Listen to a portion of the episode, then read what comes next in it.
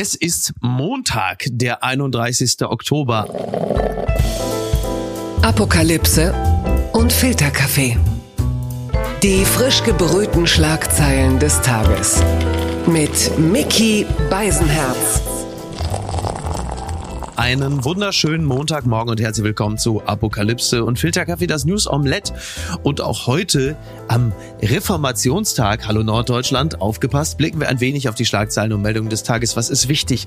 Was ist von Gesprächswert? Worüber lohnt es sich zu reden an diesem, zumindest in Norddeutschland, Feiertag? Das interessiert ihn natürlich einen feuchten Kehricht, denn er ist als äh, aus Düsseldorf nach Bayern äh, emigrierter natürlich jetzt äh, ein strammer Katholik und äh, muss insofern auf alle Heiligen warten, was er erst morgen ist. Er hat aber derzeit sowieso nicht allzu viel Ruhe, denn er, er reist im Grunde genommen durch Europa, um äh, Preise einzuheimsen, einzusammeln für die Wannsee-Konferenz, deren Produzent er ist. Und im Grunde genommen hat er mit diesem Film sehr vieles gut gemacht, was er ansonsten dem deutschen Kino bereits angetan hat.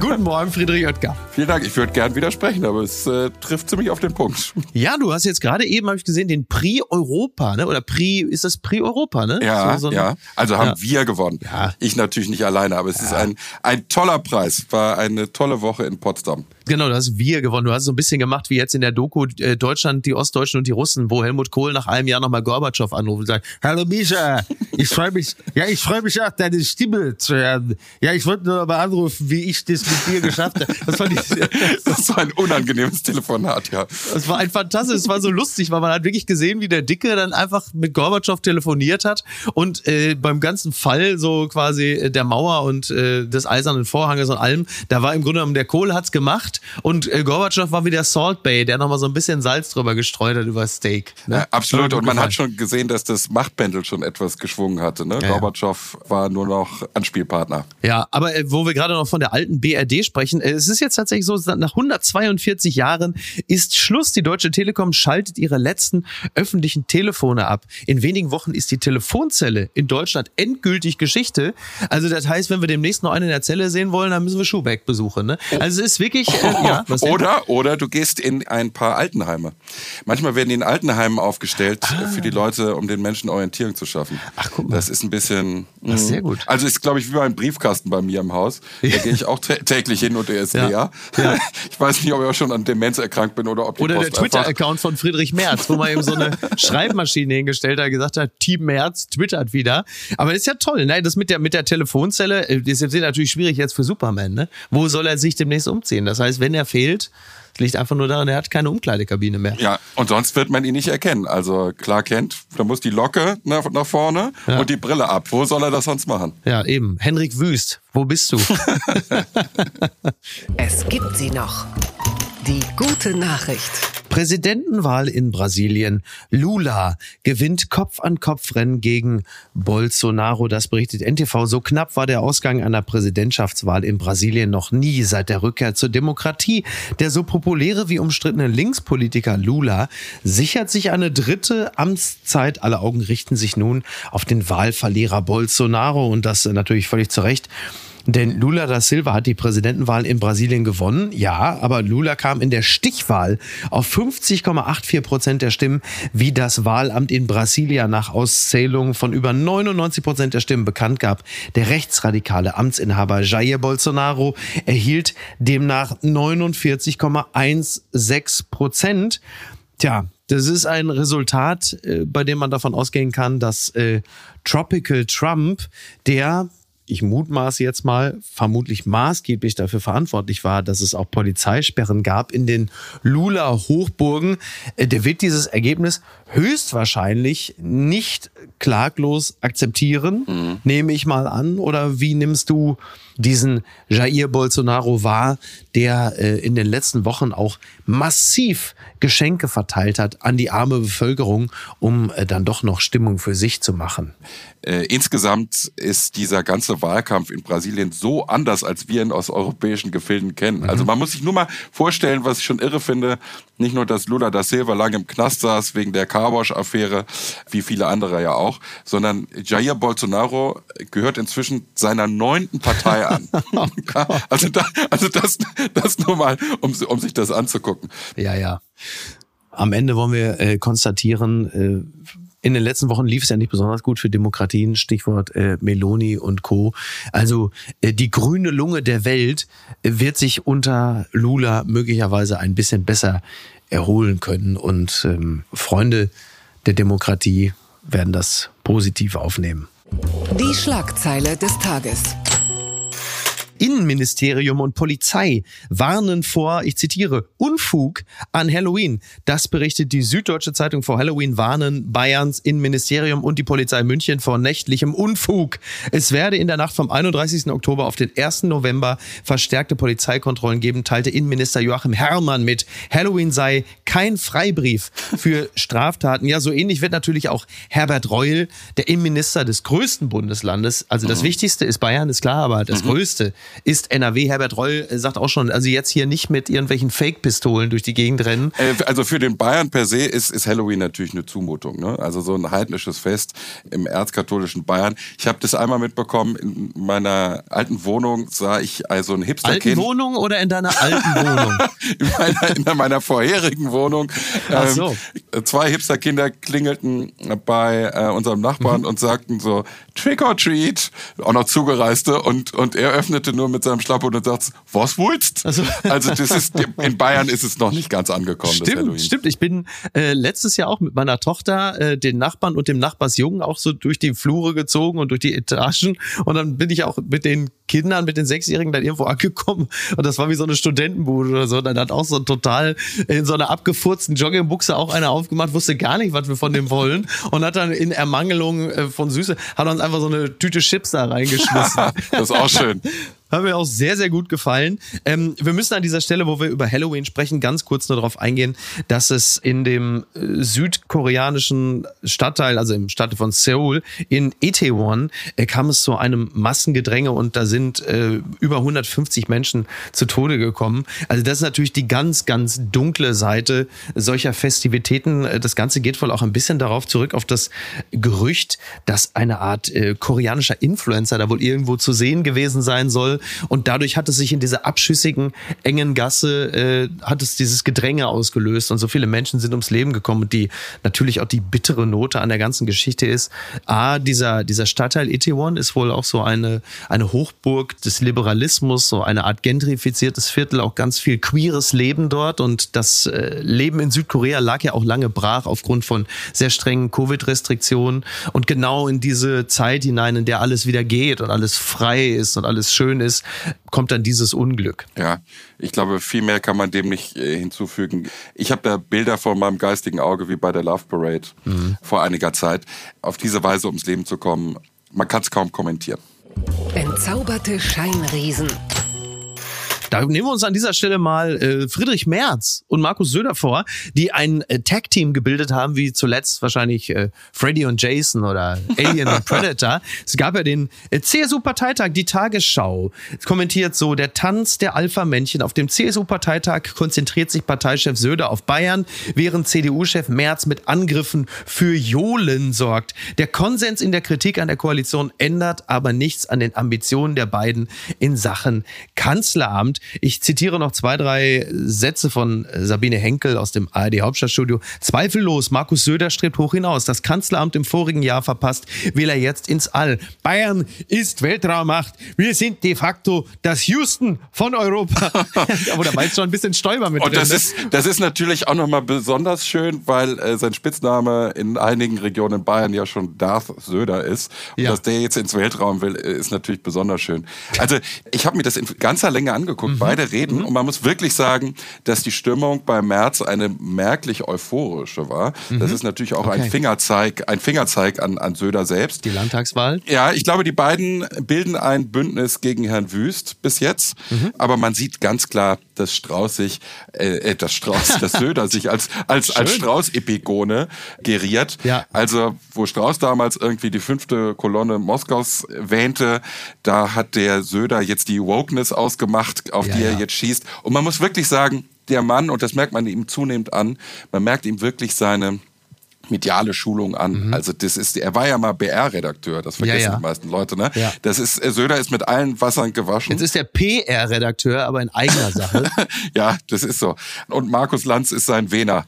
Aber den, äh, aber es ist, äh, es ist eine hochinteressante Gemengelage, muss man sagen. Daniel Günther könnte vielleicht noch der lachende Vierte sein. Das Thema Cannabis finde ich so spannend in dem Zusammenhang, dass das jetzt natürlich, also dass jetzt Karl Lauterbach äh, unter Zuhilfenahme auch von Justizminister Minister Buschmann, dass man ja jetzt sich für die Cannabisfreigabe, also nennen wir es mal bewusst, die kontrollierte Cannabisfreigabe, denn das ist ja der Plan, äh, stark macht. Das ist natürlich wunderbar zum Andocken für die Konservativen, sodass dann halt eben A, Friedrich Merz sagt irgendwie, ja, wie kann denn, was hat der Mann geraucht, auf Karl Lauterbach bezogen. Und natürlich auch Markus Söder sagt, wir wollen keine Drogen. Wir wollen keine Drogen in Bayern.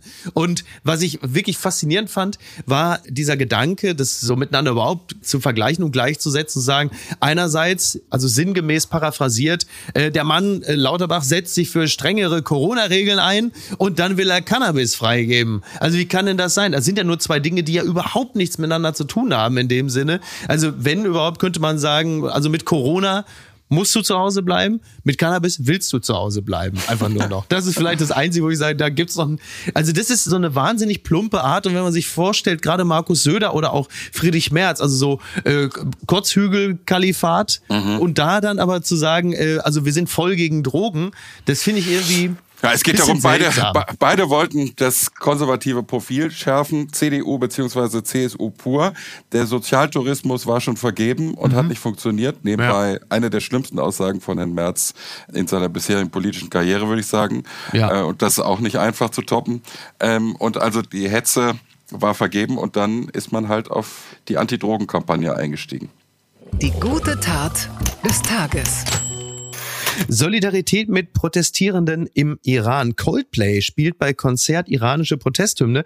Das berichtet das Redaktionsnetzwerk Deutschland. Bei einem ihrer Konzerte in der argentinischen Hauptstadt Buenos Aires hat Coldplay ein Zeichen gesetzt. Die Bandmitglieder solidarisierten sich mit den Protestierenden im Iran. Die Band spielten einen bekannten Protestsong, Zitat Chris Martin, wir würden gerne etwas tun, um zu zeigen, dass wir all die Frauen und alle, die im Iran und überall für Freiheit kämpfen, unterstützen. Und dann spielte die Band das Lied, ich zitiere mal, Baraye, ähm, ich würde jetzt mal sagen, es das heißt wahrscheinlich Baraye, so, jetzt werde ich wieder von Niki gescholten. Ich wollte gerade sagen, das, also du musst, sagt, du musst es soll wissen. Persisch sein oder was, ne? ja. ja. Genau, ich sagte, hast du, also du sprichst ja hervorragend äh, Arabisch, aber das sollte doch eigentlich Persisch sein. Also gut, naja, wie auch immer. Sie haben es auf jeden Fall gesungen und haben natürlich ein weiteres Zeichen gesetzt, neben jemandem wie zum Beispiel dem kanadischen Premier Justin Trudeau, der in Ottawa mit Protestierenden marschiert ist. Bilder, wie wir sie von Olaf Scholz wann sehen werden, Fidi? also, hm. das, das weiß ich nicht, aber es ist auf jeden Fall das Beste, was ich von äh, Coldplay äh, seit den letzten 20 ja. Jahren gehört habe. Das stimmt allerdings. Nein, Nein, ich habe das Gefühl, dass im Iran der Geist aus der Flasche ist. Mhm. Also nicht nur, weil ich, weil ich äh, Glashäufer Umlaufs Account folge, ja. mit unglaublichem Footage, den man da sieht. Wahnsinn, ich habe ne? hab sowas genau. noch nie ja. gesehen in meinem Leben. Ja. Äh, ich trage mich mit einem Gedanken ganz anderer Natur und zwar, äh, vielleicht wird es Zeit für die Despoteninsel. Also, dass man Menschen auf der Zielgeraden, äh, Despoten, äh, Tyrannen auf der Zielgeraden ihrer furchtbaren äh, Macht ja. die Möglichkeit eines Auswegs gibt. Dass nicht alle immer mit dem äh, Rücken zur, zur, Wand stehen. Die Off-Ramp. Ja. Also, dass Idi Amin, der nach Saudi-Arabien gehen konnte, weil das Schlimme mhm. ist, dass die natürlich anfangen zu morden, äh, wenn die Leute näher kommen. Klar. Äh, irgendjemand müsste ihnen jetzt mal die Hand reichen, damit Herr Khamenei etc. einen Ausweg finden kann. Ja. Aber ich keine Ahnung, wie die Sache ausgeht. Die ganze, die, du meinst die so eine, so eine, wie so eine Verbrecherloge, ne? Ja. ja. Also jetzt aber nicht wie eine Allianz Arena, sondern halt schon richtig so. Ne? genau. Ja, aber du hast gesagt, der Geist ist aus der Flasche. Ähm, dazu nur noch zwei Sachen. Ich folge ja Klaas und Joko auch bei Instagram und da merkt man schon den, wie sagt man so schön neudeutsch, den Impact, den das hat, wenn du in deinem normalen Insta-Feed, in dem Leute irgendwie, was weiß ich, äh, Handtaschen bewerben oder vielleicht mal ein lustiges Tanzvideo machen und dazwischen plötzlich immer wieder äh, Footage, auch hartes Footage aus dem Iran Kommentaren auftaucht und es halt eben immer wieder so eingestreut wird und dadurch natürlich seine Wirkmacht auch nicht verliert. Also wir sehen dort Bilder von iranischen Studenten oder Studentinnen, die von der wahrscheinlich dann Sittenpolizei oder von den Regierungsgarden, Sicherheitspolizei, wer auch immer, weggezerrt, weggeschleppt werden. Du siehst die verschwinden. Also es ist wirklich hartes, schlimmes Material, was man da mal eben sieht. Und es ist eine Zumutung, aber es ist auf der anderen Seite natürlich auch in unserer Social Media Gesellschaft genau das, was du brauchst, um das Interesse an einer Sache aufrechtzuerhalten und die Menschen so zu emotionalisieren, wie es reine Meldungen natürlich nicht könnten. Von daher hat das natürlich einen enormen Wert für die Sache. Ja, und es scheint an den verschiedensten Stellen zu brennen. Also allein von dem Footage, das ich gesehen habe und den Massenaufläufen, äh, die es da gibt. Also entweder kommt jetzt eine radikale Niederschlagung mhm. oder es kippt. Ich bin sehr gespannt. Komm, nächstes Thema. Markus Lanz muss Auftritt im Thalia Theater absagen. Die Veranstaltung des ZDF-Moderators mit Abendblatt-Chefredakteur Lars Haider muss verschoben werden. Neuer Termin steht fest, äh, so zitiere ich das Hamburger Abendblatt. Ja, es äh, sollte ja am, am Freitagabend, äh, sollte ja im Thalia Theater, sollte es ja äh, stattgefunden haben. Das ging ja nun nicht, weil Markus Lanz keine Stimme mehr hat. Und so viel kann ich vorweg schon mal sagen. Das Ganze wird dann jetzt am 22. Januar 23 um 20 Uhr Uhr nachgeholt werden. Markus Lanz wurde ja gerade eben bei einer Veranstaltung, äh, wo es um Marketing und Brandbuilding geht, in äh, Frankfurt wurde er zugeschaltet und hielt dann nur Pappschilder hoch. So ein bisschen wie Bob Dylan in seinem Video damals legendär. Es waren dann halt einfach keine Protestschilder, sondern dankenswert. Aber er hat, glaube ich, was hat er auf den Schildern stand? Wir können mehr, wir, wir als Bevölkerung können mehr oder so. Ne? Ja, also die, ja. also das, was Frank-Walter Steinmeier als Bundespräsident äh, Oh. nicht ausdrücken konnte, hat Markus Lanz. Oh, das, okay, wir machen einen kleinen Schlenker zu Frank-Walter Steinmeier. Du hast ja, du hast es dir ja richtig gegeben. Du hast dir ja Frank-Walter auch angeguckt, ne? Ja, ich kann, ich komme da nicht raus aus der Nummer. Äh, nein, ich war äh, mit großen Erwartungen äh, hatte ich drauf gewartet. Ich hoffe natürlich immer auf eine Roman Herzogsche Ruckrede, aber Ja. das war es nicht. Das einzige, was pompös war, war die Ankündigung. Aber man hat ja schon am mangelnden Turnout der Regierungsparteien gesehen, dass es dann doch eher ein Wümschen war, anders als Ja. ein Wumms. Da wir über Markus Lanz reden, Ja. muss ich einfach sagen, ich habe mal wieder zwei neue Lanz-Facts. Möchtest du sie hören? Ja, ja ich, ich bin mehr Falls als Sie sie heiß nicht kennen, wir beide sind ja, Ja. Fans, deswegen Ja. sage ich Ja, ja. Nummer eins, wusstest du, dass Markus Lanz Gebirgsjäger war in der italienischen Armee? und, und, die, und die heißt. Das erwähnt er ja selten, Die, ne? die, die hören auf den Namen Alpini. Ach toll. Das ist gut. Das klingt wie so eine Kinderskigruppe, ne? So in so einem Luxushotel oder so, wenn die Eltern ihre Blagen zum Skikurs abschieben. Du gehst jetzt zu den Alpini. Ja, Ne? aber verdammt tödlich. Den, na, ich glaube, er war Funker. Aber egal. Und das andere, das weißt du vielleicht auch, er ist mal bei Radio Hamburg entlassen worden. Das- weil er mit der Gruppe Le Camembert Radioaktiv den Song Fuck Chirac aufgenommen hat. Wie die bitte? Ja, das war dir schon präsent? Mann, Ich- natürlich. Ah, ich find das bin so doch Lanz lustig. Ultra. Ja, ich bin gut. doch Lanz Ultra. Ja. Lanzeristo. Ich bin doch Lanzeristo. Ne? Alpini. Ist doch wohl völlig klar. Alp Alpini. ähm, ich finde es so lustig, weil wenn jetzt Lanz keine Stimme hat, ne, zunächst einmal so, jetzt kriegt natürlich Precht Oberwasser, Mhm. weil Lanz ihn ja einfach nur in der eigenen Sendung ja einfach gefickt hat, muss man einfach sagen. Ich glaube, Lanz will raus. Ich glaube, der, der Meinst ist seine der, Off-Ramp? Ja, ich glaube, der, der ist jetzt heiser. Ja. Nächste Ja. Woche hat er Fußpilz irgendwie nach und nach. Meinst du, Der- er denkt sich jetzt immer irgendwelche Sachen aus? ja, ja, ja, glaube ich schon. Ja, Corona dann noch so, dann macht er auch diesen zweiten Strich dann mit Filzstift drauf, tut mir leid. Aber so Precht hat Oberwasser jetzt im Podcast, ja, na, Markus, wo erwische ich dich gerade? Kannst nicht reden, ne? Wo bist du denn? So, also immer so die, Lanz ist ja, also wir, ich hatte ja letzte Woche schon mit Marco Seifert spekuliert, warum Markus Lanz dann die Moderation seiner Sendung äh, nicht einfach mal dann tageweise abgibt. Aber da ist Lanz wahrscheinlich wie Wolfgang Grupp, der kann dann auch nicht weg, weißt du, so ohne mich läuft's hier nicht. Und Lanz sitzt jetzt demnächst dann mit dem Sprachcomputer, so wie Stephen Hawking. Und dann aber immer die Lanz-Stanzen, einfach so, wenn dann sitzt da, keine Ahnung, sitzt da, wer sitzt dann da? Kühnert, Armin Laschet, Robin Alexander. Und dann aber immer zu so jemandem wie, weiß ich nicht, was sind dann für Figuren da? Äh, zu Lauterbach, irgendwie. Mein Punkt ist ein anderer. Herr, La Herr Habeck, Sie, Gott. So mit so einer, mit, mit, Oh so- mit so einer. Stimme. So mit So ein dem Schachcomputer. Schachcomputer, so. Herr Habeck, Sie sehen angefasst aus. Äh, Ich, ne, überhaupt nicht. Doch, Ne, gar nicht. doch, Nein, also ich schon. doch. Aber wer Also wäre denn der richtige. Komplementär zu Markus Lanz? Wer könnte ihn denn vertreten? Ja, weiß ich Mal so nicht. tageweise. Echt schwer zu Um sagen. mal eine ganz andere Farbe reinzubringen. Melanie Ammann? Mel- Ja, also müsste auf jeden Fall eine Frau sein, das ist klar. Äh, gute Frage. Ich weiß gar nicht. Müsste man wirklich mal drüber nachdenken, ne? Schreiben Sie uns doch einfach, machen Sie Vorschläge. Wer wäre es? Also bei der legendären Landsendung mit Welzer und, und Precht, Mhm. da hatte man schon an der Versuchsanordnung gesehen, dass Lanz nicht zufrieden ist mit dem, was Precht und Walzer geschrieben haben, nämlich wenn du die beiden reinlaufen lässt, in Robin Alexander und Melanie Ammann. Ja. Ja, das Ja. ist ja, Ja, das stimmt. das ist ja eine Verabredung mit einer Kreissäge. Du hast mich gefickt, Markus. Du hast mich richtig gefickt.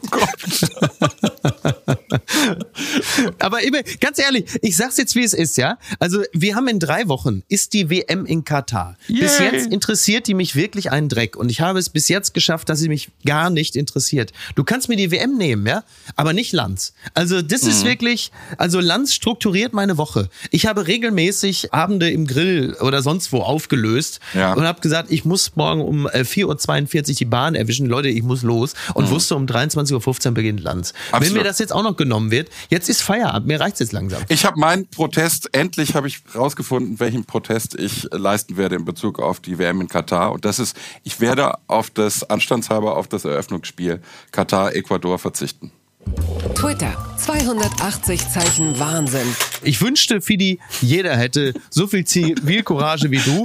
Sigmar Gabriel, der hat bis vor kurzem eigentlich immer nur irgendwelche Urlaubsfotos gepostet. Leute, guck mal hier, Delfine, wie schön. Das haben wir in Goslar teilweise immer noch nicht in der, was fließt für ein Fluss durch, äh, durch Goslar? Wahrscheinlich immer irgendwie sowas wie. Immer die Also Leine. nicht. Immer die Leine, das war der, das ist, das war der Fluss, der mir nicht eingefallen ist. Aber es ist immer die Leine. Und jetzt schreibt aber Sigmar Gabriel ist plötzlich, der wurde wie in so einem, weiß ich nicht, als hätte man ihn so mit so einem neuen Volt-Block hätte man ihn kurz geschlossen. Er ist wieder aufgestanden und twittert jetzt plötzlich ganz viel. Er schreibt dann, die deutsche Arroganz gegenüber Katar ist zum Korb, Punkt, Punkt, Punkt. Wie vergesslich sind wir eigentlich? Homosexualität war bis 94 in Deutschland strafbar. Meine Mutter brauchte noch die Erlaubnis des Ehemanns, um zu arbeiten. Gastarbeiter haben wir beschissen behandelt und miserabel untergebracht. Also es ist so ein, ein Whataboutismus-Festival, was er da gerade abfackelt. Er schreibt unter anderem auch noch, ich bin mal gespannt, was wir zur Fußball-WM in Mexiko sagen. In diesem Land werden pro Jahr etwa 1000 Frauen ermordet und die Dunkelziffer liegt weit höher. Mal sehen, ob wir mit einem christlich geprägten Land genauso hart ins Gericht gehen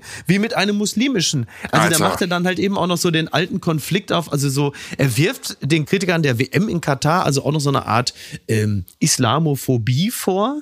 Und also Mexiko, ja, ich weiß jetzt nichts von einem Regierungsprojekt äh, christliche äh, Drogenvergabe, die äh, Tausende von Menschenleben fordert. Was erzählt uns Sigmar Gabriel da? Das ist der Punkt. Und äh, ich war erstaunt darüber, wie unterkomplex dieser Post ist. Auch im Hinblick darauf, dass das eine eben ein totalitärer Staat ist. ist. Ähm, und das andere passiert in Mexiko halt. Ja. Also diese furchtbaren Zustände im Norden Mexikos sind natürlich unhaltbar. Aber wenn er von 1000 umgebrachten Frauen in Mexiko redet, wir haben in Deutschland letztes Jahr auch 139 Femizide gehabt. Ne? Also Ja. so ist das ja nicht. Aber wenn es ist nochmal was anderes, wenn es ein kleines Land wie Katar gibt und die über das Kafala-System Leute zu sich einladen, die dann zu Zehntausenden sterben, Ja, ja. also 10.000 bis 15.000 Leute als moderne Sklaven verheizt werden. Ich glaube, das ist eine andere Schlachtordnung als das, was Herr Gabriel da aufzählt.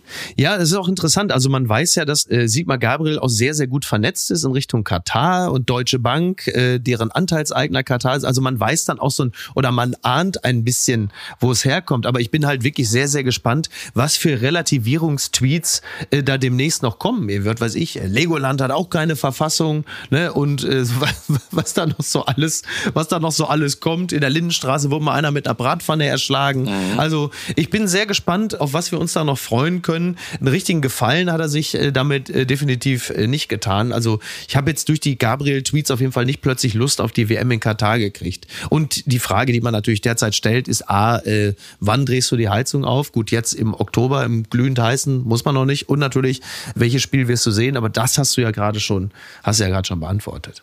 Ja. Die unbequeme Meinung. Papst warnt vor Pornografie. Der Teufel kommt von dort. Das zitiert die FAZ. Warum spricht eigentlich Papst Franziskus wie Franz Josef Wagner? Und warum spricht Franz Josef Wagner wie Homer Simpson? Aber das natürlich. Papst Franziskus hat sich bei seiner Audienz für Seminaristen und junge Priester viel Zeit genommen. Das Gespräch in der großen Audienzhalle im Vatikan oszillierte zwischen Alltag und Theologie. Auf besondere Weise kamen diese beiden Bereiche beim Thema Pornografie zusammen. Der Papst hat Pornografie kritisiert. Er hat gesagt, der Teufel kommt von dort. Er warnte den geistlichen Nachwuchs und fuhr fort. Das reine Herz, welches jeden Tag Jesus empfängt, kann diese pornografischen Informationen nicht empfangen. Ui. Ja. Naja. Also ich fange mal an mit einem Kirchensexwitz. aus dem katholischen Bayern, direkt aus, dem ja, katholischen Bayern also zu uns. Ich finde es ja gut, dass ein Missionar Stellung bezieht. So, so jetzt reden So, wir. so, jetzt geht's los. Jetzt sind wir auf Flughöhe. Jetzt sind wir auf. Flughöhe. Guido kannst lässt grüßen. Nein, also äh, ich weiß überhaupt nicht, wie der Mann sich das vorstellt. Zum einen hat er wahrscheinlich eine relativ begrenzte Expertise, was Pornografie angeht. Äh, Zum anderen, äh, Der eine sagt so, der andere sagt so. Ne? ja, und wenn man den Priestern das auch noch nimmt, wenn Ja, sie eben. das nicht mehr dürfen, ich meine, dann Ja. hilft nur noch Osmose. Ja. Ich weiß gar nicht mehr, wie, was man da noch machen soll. Ja, ich bin, also siehst mich völlig geschockt, wobei, wenn äh, der Papst sagt, äh, der Teufel kommt aus der Pornografie, dann passt es in gewisser Hinsicht, denn äh, aus der Pornografie wird demnächst auch eine FDP-Abgeordnete möglicherweise kommen. Anina Ja. Ukatis oder Uzatis, ich weiß es nicht. Äh, die Nordsee-Zeitung Bremerhaven schreibt, Anina Uzatis, früher Porno, jetzt Politik. Früher war sie als Anina im Reality-TV und im Pornos zu sehen, dann änderte sich das Leben der gebürtigen Bremerhavenerin radikal. Jetzt heißt sie Anina Semmelhag und kandidiert für die FDP. Genau, die wird gebucht in Bremerhaven. Also ähm, ja toll, also ist ja wunderbar. Wenn ihr, Ja. Also ich würde natürlich jetzt erstmal als neutraler Beobachter sagen, äh, du kommst aus der Pornografie und gehst jetzt zur FDP. Es lief doch so gut. Warum willst du dir deinen guten Ruf ruinieren? Aber das muss ja jeder selber wissen. Ich finde es nur spannend, dass einer äh, sich bereits also angeboten hat, um ihr äh, also den Schritt in die Politik leichter zu machen. Und das ist Kelze Pries, Bundestagsvizepräsident Wolfgang Kubicki. Das, Schön, das Äh, ja. Schönste daran finde ich, es kursierten ja zwei Fotos mit ihr, einmal neben Christian Lindner und einmal neben Wolfgang Kubicki. Mhm. Christian Lindner guckt sehr unschuldig und Wolfgang Kubicki nicht. Man Ja. sieht genau, wer von beiden die Filme kennt. Aber, aber sie ist ja in illustrer Gesellschaft. Also Marin Gilzer, Peter Bond, Helmut Marquardt. Ja, Wahnsinn. Das sind ja alles Gelbe. Ja, Äh, ja. Mandatsträger oder, oder Kandidaten. Peter Bond ist mal in Parchim in Brandenburg angetreten. Das habe ich auch mal ja, verfolgt. aber er ist, inzwischen hat er, glaube ich, auch die Fronten gewechselt. Er ist jetzt bei einer anderen, anderen Partei. Echt? Ja. Wo ist er denn? Irgend- AfD äh, oder na, was? nee, irgendein, irgendein kleineres Wählerbündnis. Ja, aber ist es denn für die FDP jetzt so, also ist das der nächste Schritt? Den müsstest du noch ausdefinieren. Ja, ja, so jetzt, also da irgendwie, also die ähm, Pop. Popkultur, also meets dann Oh. äh, Partei. Das war gar nicht so gemeint übrigens, war tatsächlich nicht so gemeint. Während ich es sagte, fiel mir plötzlich ein, dass es plumper aufgefasst werden könnte, als es eigentlich gedacht war. Aber also, ja, ich weiß auch noch nicht genau, was ich davon zu halten habe. Ne, Ich bin wirklich, du siehst mich da auch komplett, also Ja, ich bin gespannt, Ja. wann du rüber wechselst. zur FDP oder in die Pornobranche. Zur- zur- ja, FDP. Ja, na gut. Mal gucken, wann. Ach komm, scheiß drauf. Grüße aus der Phrasenhölle. Äh, ja, morgen am 1. November wird Mario Barth 50 Jahre alt. Zitat, wahnsinnig viele Menschen finden es lustig, was ich tue. Die Süddeutsche Zeitung zitiert ihn so, 20 Jahre lang hat Mario Barth mit großem Erfolg dieselben Gags gemacht, Männer-Frauen-Klischees. Neuerdings lästert er auch über Veganer und das Gendern. Kann diese Art von Humor heute noch funktionieren? Ja, Marcel Laskus hat Mario Barth begleitet und ihn ein bisschen besser kennengelernt. Mario Barth seit nunmehr ungefähr 20 Jahren. Erst sehr erfolgreich und dann unfassbar erfolgreich in Deutschland. Ja, ist er in der Branche. Morgen wird er 50 Jahre alt und hat an seinem Blick auf die Welt jetzt nicht so wahnsinnig viel verändert, wie mir scheint. Da hätte ich das perfekte Zitat zu, das habe ich mir gerade mal äh, gegoogelt. Seine Live-Programme, wenn du kurz Zeit hast. Hm. Ja, aber bitte, aber bitte. Zwei- 2003, Männer sind Schweine, Frauen aber auch. 2006, Männer sind primitiv, aber glücklich. 2009, Männer sind peinlich, Frauen manchmal auch. 2012, Männer sind schuld, sagen die Frauen. 2015, Männer sind bekloppt, aber sexy. 2018, Männer sind faul, sagen die Frauen. Das ist eine Bandbreite. Ja, also ich finde, äh, ich finde, aber das dann noch ergänzt um den aktuellen Titel des Programms. Männer sind, äh, nee, was war das? Warte, warte, warte, warte, was ist das? Moment, lass mich gucken. Ich hab das gleich. Das gibt es doch ja nicht. Wo ist denn das? Das ist doch mein Programm. Warum finde ich das nicht? Wo habe ich das denn? Eckart, wo ist mein Programm? Sag das mal. Warte mal. Ach da. Männer sind Frauen, manchmal aber auch vielleicht. So. Oh. Zitat, eine Anspielung auf die Geschlechtsidentitäten jenseits von Mann und Frau. Politik ist mittlerweile auch im Alltag, sagt er. Und was da draußen passiert, das ist einfach Comedy. So. Das ist natürlich für ein Publikum, das an einer immer schneller sich drehenden und immer komplexer werdenden Welt und immer dynamischer werdenden Debatten im öffentlichen oder im äh, digital öffentlichen Raum ist das natürlich genau eigentlich so das richtige Programm. Die kommen dahin, die haben diese T-Shirts an, die kaufen auch das Merch mit lustigen Sprüchen drauf und ich weiß gar nicht, also zunächst einmal möchte ich mal eine Lanze für Mario Barth brechen. Ich bin der Ansicht, er ist völlig zu Recht so erfolgreich, weil er wirklich ein Ausnahmeperformer ist. Also wer ihn mal live gesehen hat, ne, die Inhalte muss man nicht lustig finden, aber er hat eine Art und Weise, sie, also er hat so was Jürgen Höllereskes. Er kann einfach eine Halle füllen und einfach nur qua Performance die Leute dazu zwingen, das auch lustig zu finden. Es ist ja ganz häufig so, dass das Performative kommt gar nicht so sehr auf den Inhalt an, sondern auf die Art und Weise, wie du es verkörperst. Und er lässt halt einfach keinen Zweifel daran, dass das, was er erzählt, lustig ist. Und so tritt er halt eben auch auf und deswegen ist er völlig zu Recht auch so erfolgreich. Was die Inhalte angeht, da gibt es wahrscheinlich den einen oder die anderen, die das jetzt alles schon wieder für wahnsinnig gefährlich halten, dass da jemand sich über Veganer oder über das Gendern lustig macht oder über 72 Geschlechter. Ich glaube mittlerweile, das ist so eine Art Safe Space für von der Gesellschaft überforderte. Und da ist das wie so eine, wie so eine Art intellektuelle Triebabfuhr, wie so eine Verrichtungsbox. Weißt, man kommt da hin, man schüttelt den Kopf und sagt, also das ist wirklich du. Aber es eigentlich tut es nichts Böses. Intellektuelle Verrichtungsbox wäre auch ein Titel für ein Soloprogramm. Ja, aber nicht für Mario, ne? Nicht für Mario. ne? Ja, ich weiß, also, weißt du, natürlich ist das alles total simpel und es ist oft auch an den Realitäten vorbei. Also zu sagen, ja, die wollen uns jetzt, das soll nicht mehr Pizza Hawaii, sondern Pizza Ananas heißen. Das ist natürlich schon kurz vor, jetzt nennen sie das auch noch Wintermarkt, weil das nicht mehr Nikolausmarkt oder Christkindlmarkt. Das ist natürlich, ich habe immer gesagt, man kann dem Herrgott auf Knien dankbar sein, dass Mario Barth so erfolgreich mit Comedy ist und nicht nochmal irgendwann sagt, wisst ihr was? Ich mache hier den Bolsonaro. Weil dann wird's wirklich nochmal gefährlich. Ja. Kauft blo- Leute, kauft Tickets für Mario Barth, wirklich. Ich glaube, ich mag nicht dieses Konfrontative, so dieses Wir gegen die. Da Ja, genau. bin ich nicht so der, der Fan von. Ja. Henrik Broder hat ihn ja mal einen Kollateralschaden der Demokratie genannt. Den, Das ist äh, natürlich witzig, wobei Henrik Broder mittlerweile Auch einer ist. Ja.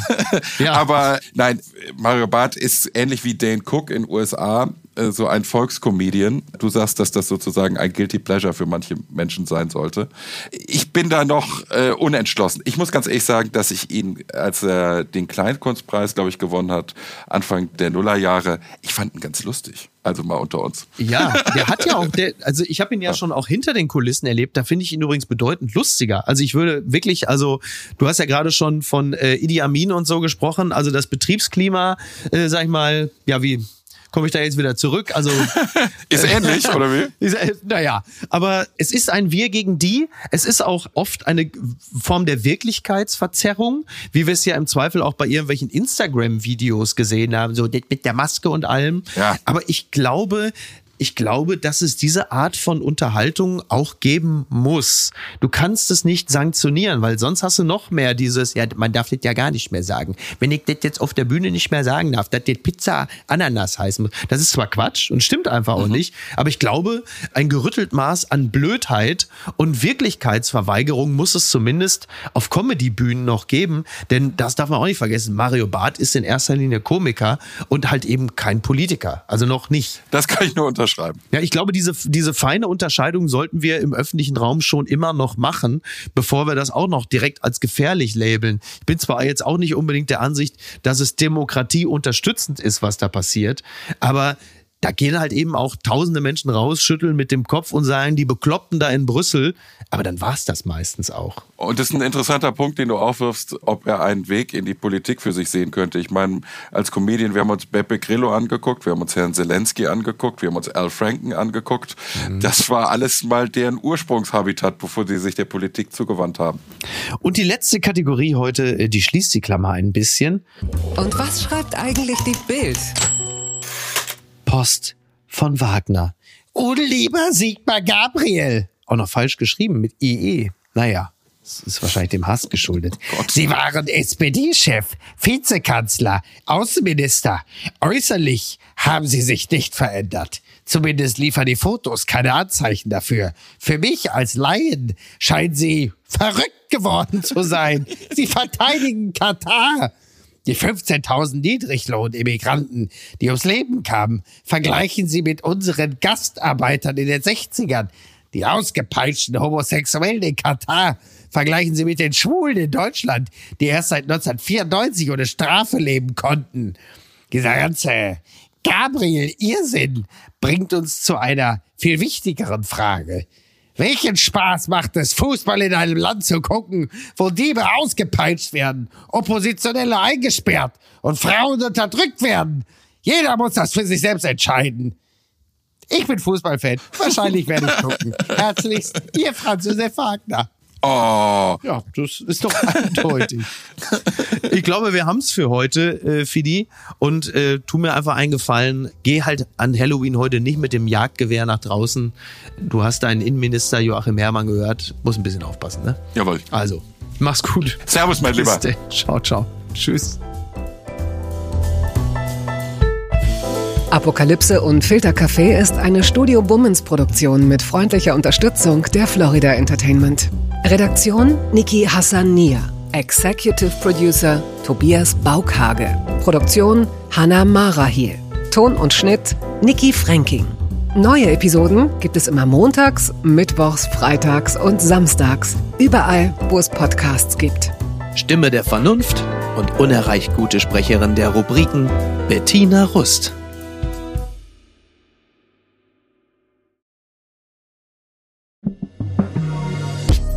Spielmacher. Der EM-Talk ist zurück. Im Juni beginnt die Fußball-Europameisterschaft in Deutschland und bis dahin gibt es noch viel zu besprechen.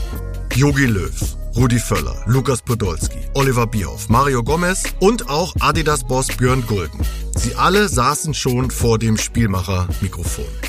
Mein Name ist Sebastian Hellmann und in diesem Podcast spreche ich mit den vielleicht wichtigsten Persönlichkeiten des deutschen Fußballs.